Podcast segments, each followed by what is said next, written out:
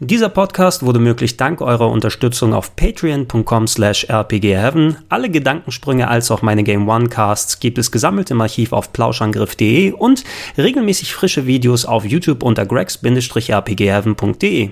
Schönen guten Tag und herzlich willkommen zur Gregor im Hotel Podcast Gamescom 2018 Show Folge Nummer 1, nennen wir es mal. Wenn ich in den vergangenen Jahren zur Gamescom gekommen bin, um meine Arbeitswoche hier zu überstehen, dann, äh, wenn ich die Zeit gehabt habe, habe ich natürlich nicht nur meine Eindrücke in direkten Outlets äh, an euch rausgegeben, sondern äh, ja, wenn ich zum Beispiel wie vor etlichen Jahren es geschafft habe, sogar Videos zu machen, dann gab es jeden Tag die Gamescom im Hotelshow mit Gregor. Ähm, dieses Jahr wird es ein bisschen anders ablaufen, denn ich habe leider so viele Termine, dass es nicht wirklich viel Zeit bleibt, Videos aufzunehmen, zu schneiden, hochzuladen und alles drum und dran im direkten täglichen Ton Turnus. Ähm, deshalb werde ich es ein bisschen ähnlich wie bei der vergangenen E3 machen, denn wir sind ja seit einiger Zeit wieder regelmäßig mit den Gedankensprung-Podcasts gestartet. Nicht nur von euch natürlich in klassischer Form, jetzt sogar supported unter patreon.com slash rpgheaven, sondern einfach, dass ich auch äh, mehr nur podcast-technisch machen kann. Das habe ich zur E3 mal ausgetestet, wo ich da auch keine Zeit unter der Woche für Videos hatte. Aber bevor ich mich hingesetzt habe und dann ein großes Video Ende der Woche zusammengebaut habe, was ich hoffentlich jetzt auch zu dieser Gamescom schaffe, habe ich exklusiv im Podcast-Feed äh, einige Audiocards losgelassen. Ich werde mal sehen, vielleicht werde ich auch noch hier was zusammenbauen können, eventuell in Videoform, aber dann würde es wahrscheinlich nicht so super aufwendig sein und äh, da wartet am besten äh, im liebsten ab, wenn ihr dann äh, mit Videomaterial euch nochmal umgeben wollt, da werde ich alles nochmal knackiger und kürzer machen, wenn ich dann Ende der Woche dazukommen sollte, aber ansonsten werde ich hier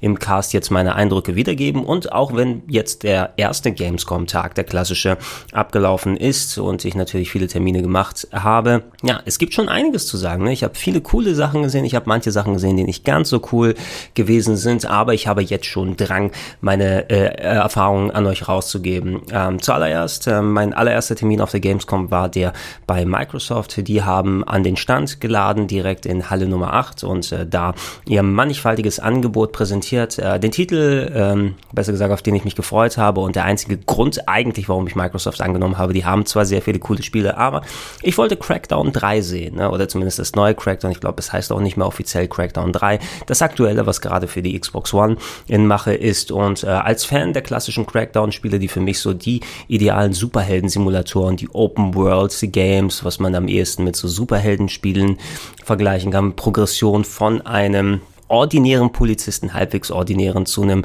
super Cop, der von Häuserdach zu Häuserdach springt und die Agility Orbs einsammelt und mit Mega-Waffen Drogenbarone weghaut. Das hat mir echt viel Fun gebracht. Und das hatte auch so eine richtig schön sarkastische Robocop-Note nochmal oben mit drauf.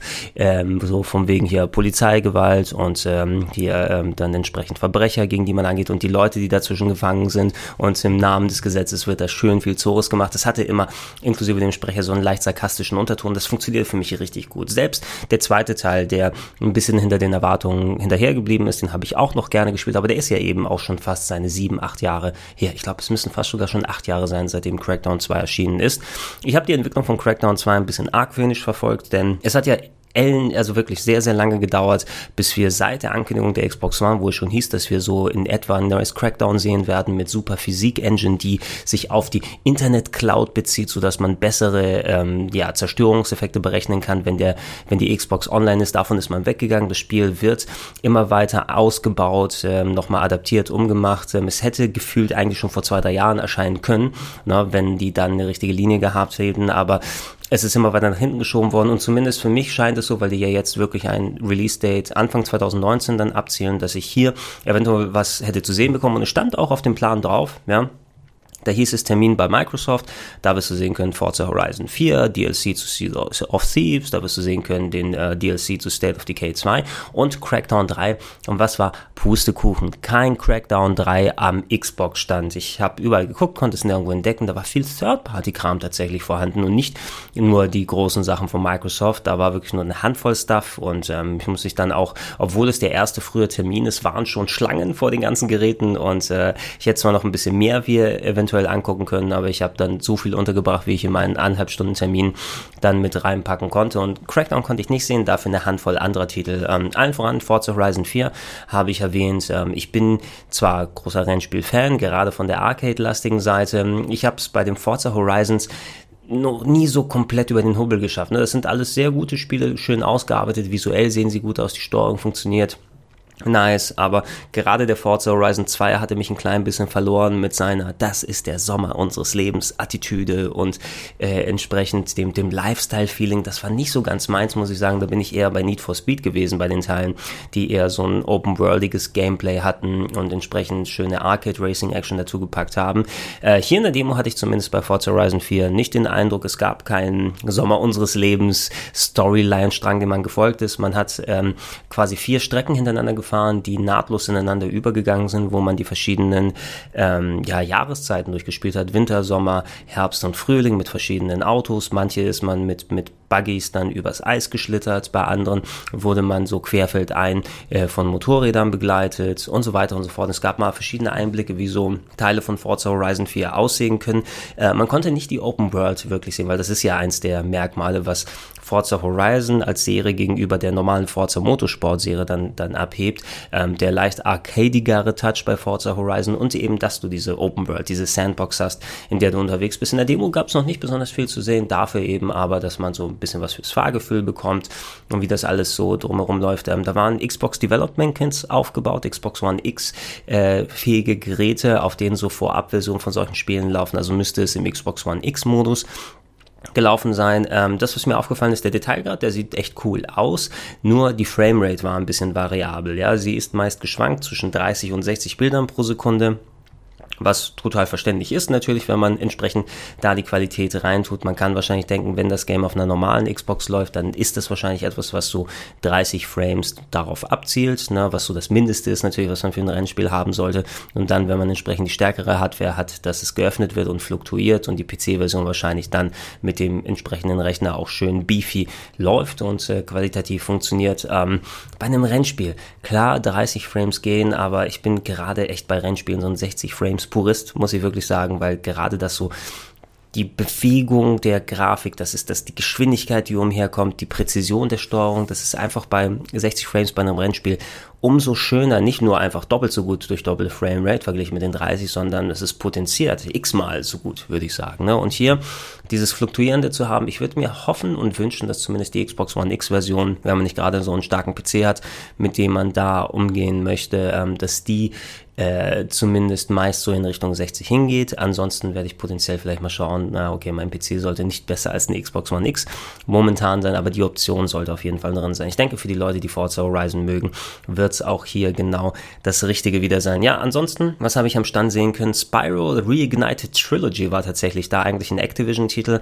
aber ich konnte da schon mal ein bisschen reinspielen. Ähm, die anderen Kollegen haben die äh, Spyro-Termine hier, aber ich als Jump'n'Run-Fan äh, habe natürlich, hey, da ist ein freier Controller, lass mich mal ein bisschen ausprobieren, ein bisschen in den Leveln rumgelaufen.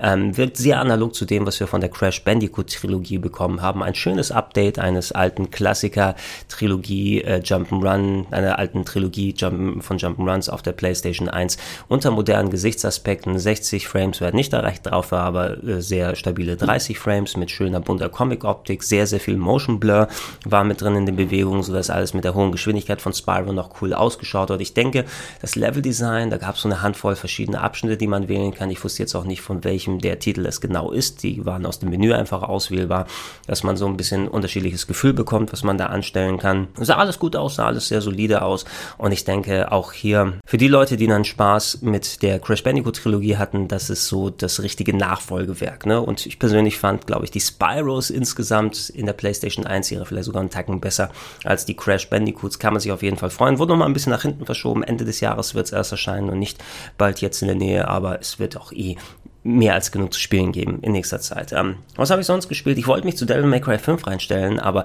da war die Schlange, da hätte ich vier Stunden, glaube ich, anstehen müssen direkt am Morgen. Ähm, ich habe es aber in Metro Exodus kurz reingeschafft und ein bisschen da ausprobiert. Ich habe auch nicht so viel bisher von den Metro-Teilen gespielt. Ähm, klar, ich weiß, die Story ist natürlich sehr fein ausgearbeitet mit äh, dem Buch als Vorlage ne? und ähm, so, was sich in Metro 2033 und Metro Last Light da durchgearbeitet äh, hat, äh, wenn, wenn ihr ihr das entsprechend alles gespielt und gezockt und angeschaut habe, dann ist Metro Exodus natürlich die Weiterführung der Story und ey, es scheint wie ein moderneres äh, Fallout 4 in Sachen der Umgebung eben zu sein. Ich bin mehr bei der rollenspieligen Seite. Metro ist ja mehr ein Shooter mit aber ganz doch ein bisschen so variablen Elementen, was ganz nett war, dass da wirklich sehr knappe Munition äh, Munition äh, Vorrat dann herrscht ne? und dass man selbst bei gefallenen Feinden konnte ich da, wo ich gewesen bin, nicht wirklich große Munition finden.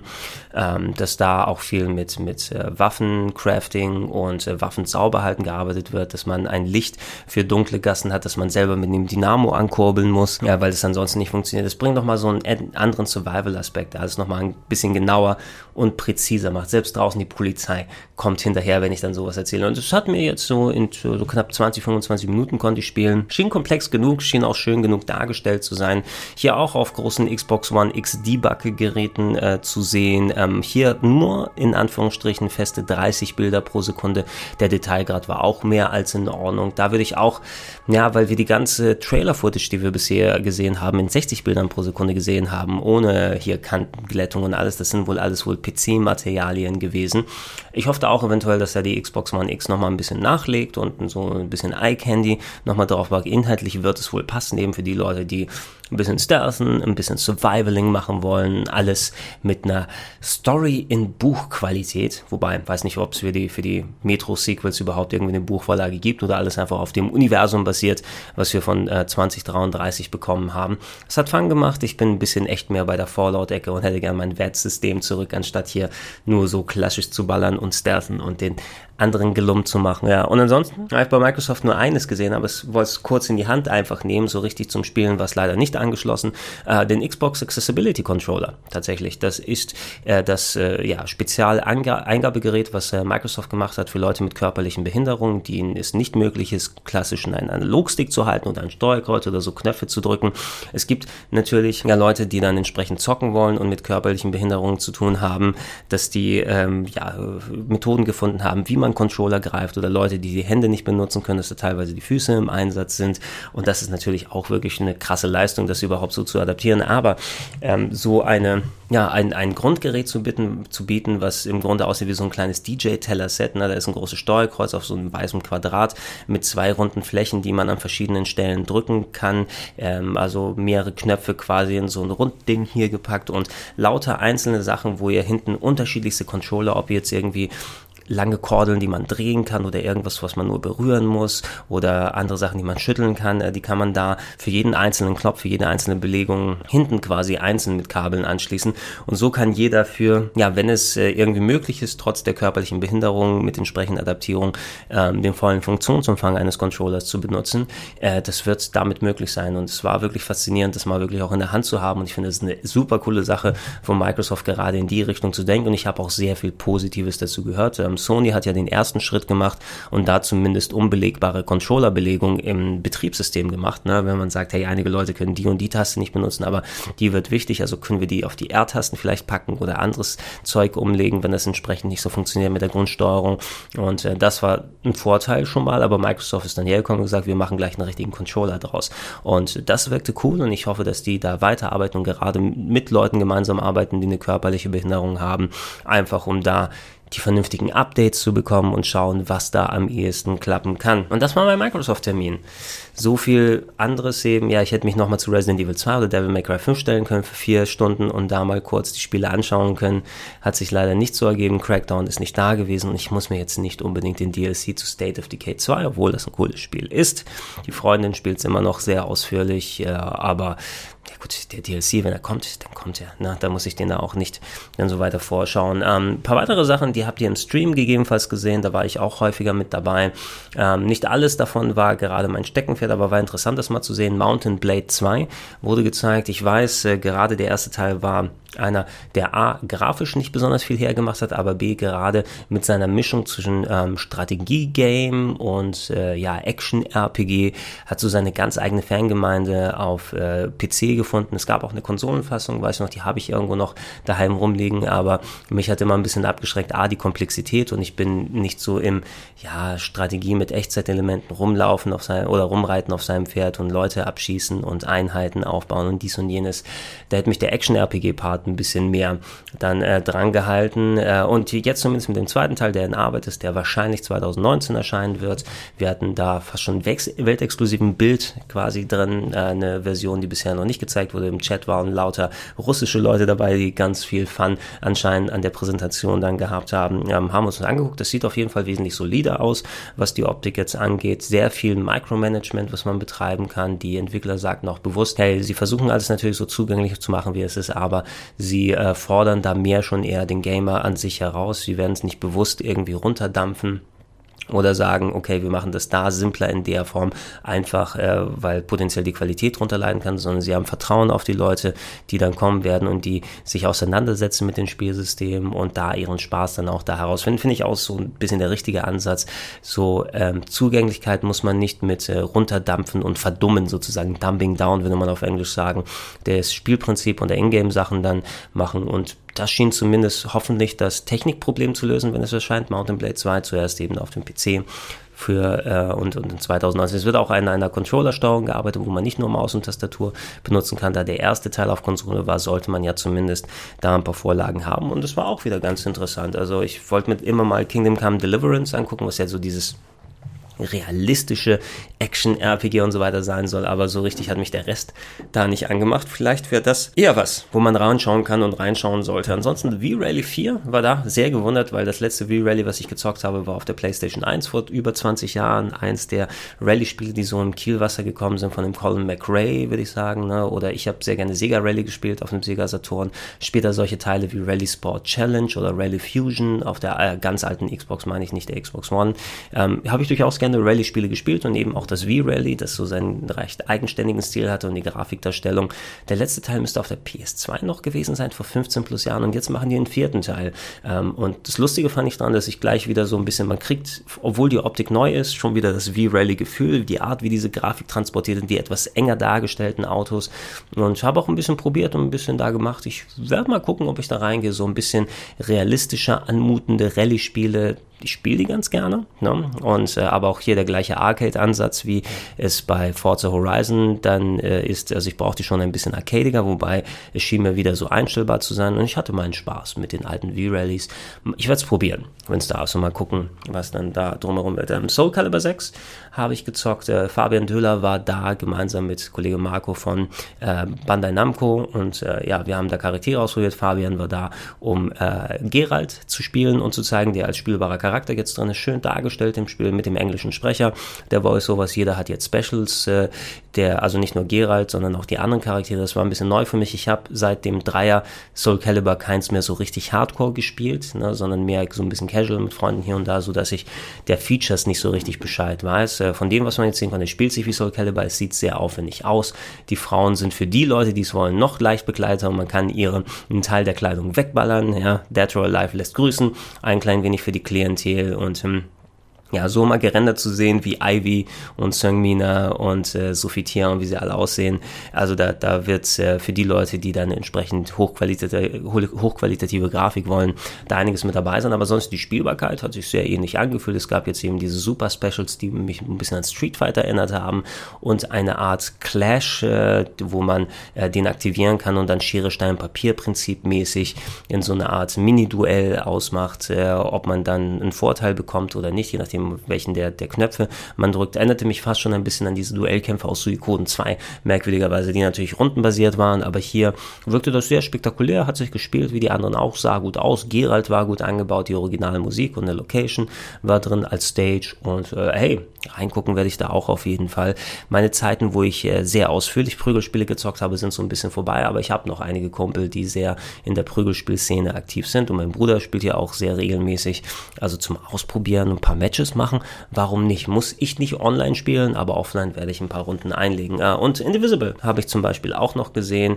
Das Spiel von Lab Zero, die äh, Skullgirls gemacht haben, wenn wir bei Prügelspielen schon sind. Dieser westliche ja, Comic-Prügler mit sehr aufwendigen Designs. Ähm, Die haben sich gesagt, wir machen so ein Action-Adventure Richtung Metroid, aber gemischt mit dem Kampfsystem von Valkyrie Pro Profile. Eine meiner Lieblingsrollenspiele war auch in der Top 101 der RPGs mit bei und äh, das so verbaut, äh, dass man das äh, so Timing-basierte, mit Echtzeitelementen versehene Kampfsystem reinpackt, eben in eine Metroidvania mit Gegnern, die man sehen kann, die wie die Level bei Valkyrie Profile als Sidescroller ausschauen, aber mit Items, die man benutzen kann. Noch ähm, mehr Aufwand ins Kampfsystem, wo noch mehr verschiedene Sachen mit Knöpfen, mit zeitbasierten Knopfangaben zu machen sind. Wer Valkyrie Profile vom Kampfsystem her nicht kennt, stellt euch mal ein bisschen vor das äh, Kampfsystem von Paper Mario, ja, mit seinen Timing-basierten Attacken, aber dass man, wenn man teilweise teilweise mehrere Leute gleichzeitig in der Party haben kann, ähm, jeder einen einzelnen Knopf bekommt und man sie durch das eigene verschiedene Timing gleichzeitig auf Gegner loslässt und dadurch Kombos macht und Super Specials und alles. Das wirkte noch relativ fresh. Äh, der Schwierigkeitsgrad ist schnell hochgegangen bei Indivisible, das hat der Entwickler auch gesagt, weil es eigentlich eine Demo ist für die äh, Indiegogo Backer. Äh, die Kampagne, um das Spiel zu finanzieren, ist über Indiegogo losgegangen. Das ist jetzt an die Hardcore-Fans, die bereits äh, etliche Fassungen vorab gespielt haben, äh, gerichtet gewesen. Ich glaube, dafür habe ich mich nicht so schlecht geschlagen sagen, ähm, ich habe Bock drauf, es ist sehr schön designt, es sind jede Menge Bonuscharaktere in den Partys geplant, neben den vielen, die man so dann finden kann, aber auch solche, Le solche Leute wie Shovel Knight sollen zum Beispiel dazukommen. Ich glaube, das wird ganz cool werden. Ne? Ähm, ich werde auf jeden Fall mir eine Version holen, wenn es äh, draußen ist, potenziell auf der Switch, da soll es nämlich auch da drauf kommen und ich glaube, es ist so ein perfekter Fit für die Switch. Ne? Das ist so ein Ding, was man unterwegs mal kurz zocken möchte und hier mal einen halben Dungeon und da mal einen Gegner besiegen und das wäre eigentlich wirklich nice. Ähm, einen letzten Titel, habe ich noch gesehen heute und äh, da habe ich mich schnell reingeschlichen, wo ich das auf dem Showfloor gesehen habe, nämlich Fist of the North Star Lost Paradise. Habe ich auf dem Kanal hier schon als äh, Demo kurz vorgestellt. Ich trinke nur mal kurz einen Schluck, weil die Kehle muss ein wenig benetzt sein, äh, denn ich will einiges darüber erzählen.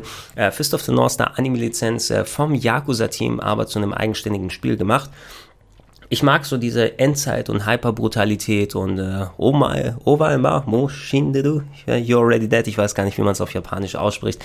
Die Memes sind auch rappelvoll im Internet mit Kenshiro, dem einsamen Wanderer durch die Endzeit und alles mit brutalen Rocker-Gans im Mad Max-Style ausgestattet. War ein toller Anime, war ein toller Manga und äh, es gab eine Handvoll Videospiele, die nicht ganz so toll gewesen sind. Die letzten von äh, hier äh, den hier Omega Force, ne, den Leuten, müsste Omega Force gewesen sein, ne, äh, die die äh, Dynasty Warriors gemacht haben im Dynasty Warrior Stil, Fist of the North Star, Ken's Rage 1 und 2, bin ich nicht so richtig reingekommen, aber hier ist das Yakuza-Team dran bei Sega, Ryoga Gotoku-Team, äh, Ryoga äh, Hokuto no Ken oder wie sie es auch immer genannt haben, als Mixtur in Japan, ähm, ist da schon draußen, äh, ist dort ein PS3 und PS4-Titel, wenn ich mich nicht irre, kommt hier nur für die PS4 raus und äh, hat äh, eine richtige Stadt, wo man umhergeht, hat die Substories, äh, wie man es aus den Yakuza-Teilen her kennt. Ähm, die in der Vertonung sind die ganzen Yakuza-Sprecher mit dabei, aber sprechen jetzt Fist of the North Star Rollen. Der Brutalitätsgrad wurde hochgepackt für die westliche Version, weil in Japan man